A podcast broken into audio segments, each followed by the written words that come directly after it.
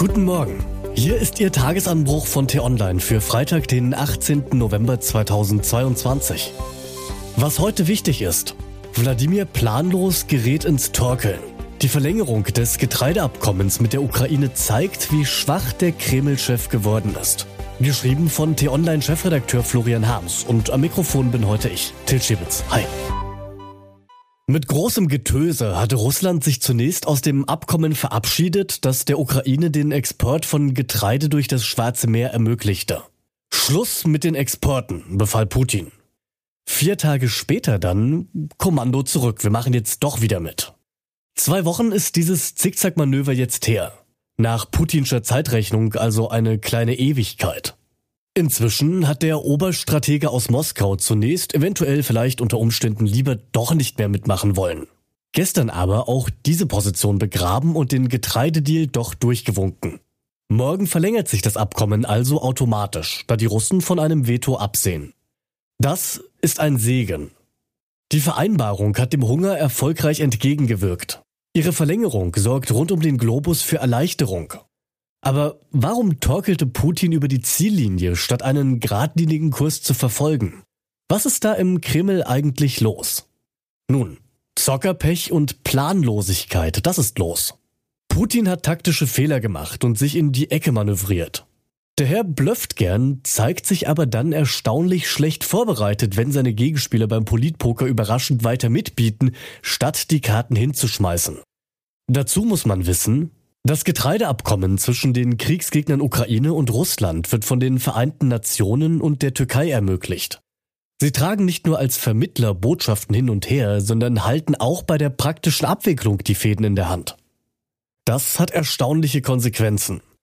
Als Putin Ende Oktober versuchte, das Abkommen zu Fall zu bringen und die Getreideschiffe zu stoppen, haben alle übrigen Partner mit einem schlauen Schachzug reagiert. Einfach weitermachen, so tun, als wäre nichts gewesen. Tja, da hat der Wladimir auf einmal ganz schön blöd dagestanden. Denn die russischen Optionen, die sind nicht mehr so üppig, wie sie mal waren. Ein Grund dafür sitzt in Ankara, schaut sich das hektische Lavieren der anderen an und lehnt sich genüsslich zurück. Ja, dem Herrn Präsidenten Erdogan ist ein fulminantes Comeback gelungen.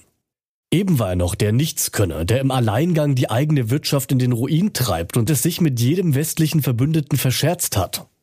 Nun glänzt er als Strippenzieher, ohne den in der Region nicht mehr viel geht. Denn der Strom der Waren ist ein Segen für den wirtschaftlich doch arg verzwergten russischen Riesen. Und auch als neue Verteilstation für Putins Gas ist die Türkei im Gespräch. Auf Erdogan als Partner und Vermittler kann Putin nicht mehr verzichten. Und wenn der Pascha Getreide will, dann beugt sich der Zar. Dieses Tauziehen um den Getreidedeal führt uns die neuen Kräfteverhältnisse im Club der Despoten vor. Die wirtschaftlichen Interessen der beiden Alpha-Männchen haben Erdogan an den Tisch gelockt und Putin dorthin gezwungen. So hat das wichtige Abkommen überlebt. Doch dass die vielen Millionen Menschen, die das teure Getreide tiefer in die Armut und in den Hunger treibt, nun gewonnen hätten, das lässt sich trotzdem nicht behaupten. Als Zaungäste sind sie nur zum Zuschauen verdammt, während die Despoten zynisch zocken. Hoffen und beten. Mehr ist nicht drin. Ganz wie früher also, als eine gute Ernte vom Wetter abhängen. Was heute wichtig ist. In Bangkok beginnt der Asien-Pazifik-Gipfel. Dort geht es um die Wirtschaft im Pazifikraum. Unter anderem sind Chinas Staatschef Xi und US-Vizepräsidentin Harris dabei. In Sharm el-Sheikh soll die Weltklimakonferenz enden. Weil diese bisher allerdings nur wenig erreicht hat, könnte sie in die Verlängerung gehen. Ob das was hilft? Und in Jena beginnt der erste Ärztekongress zu Long Covid. Corona-Spätfolgen machen offenbar viel mehr Menschen zu schaffen als bisher befürchtet.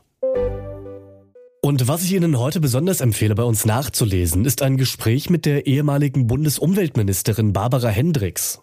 Sie sagt, wir brauchen eine Steuer auf SUVs. Den Link dazu, den finden Sie in den Show Notes und alle anderen Nachrichten gibt es auch auf t-online.de oder in unserer App. Das war der T-Online Tagesanbruch, produziert vom Podcast Radio Detektor FM. Morgen kommt der Tagesanbruch dann exklusiv zum Hören von Sven Böll und G20-Reporter Patrick Diekmann. Abonnieren Sie den Tagesanbruch am besten doch gleich, dann verpassen Sie keine Folge mehr. Und damit danke fürs Zuhören. Bis zum nächsten Mal. Ciao. Ich wünsche Ihnen einen schönen Tag. Ihr Florian Harms.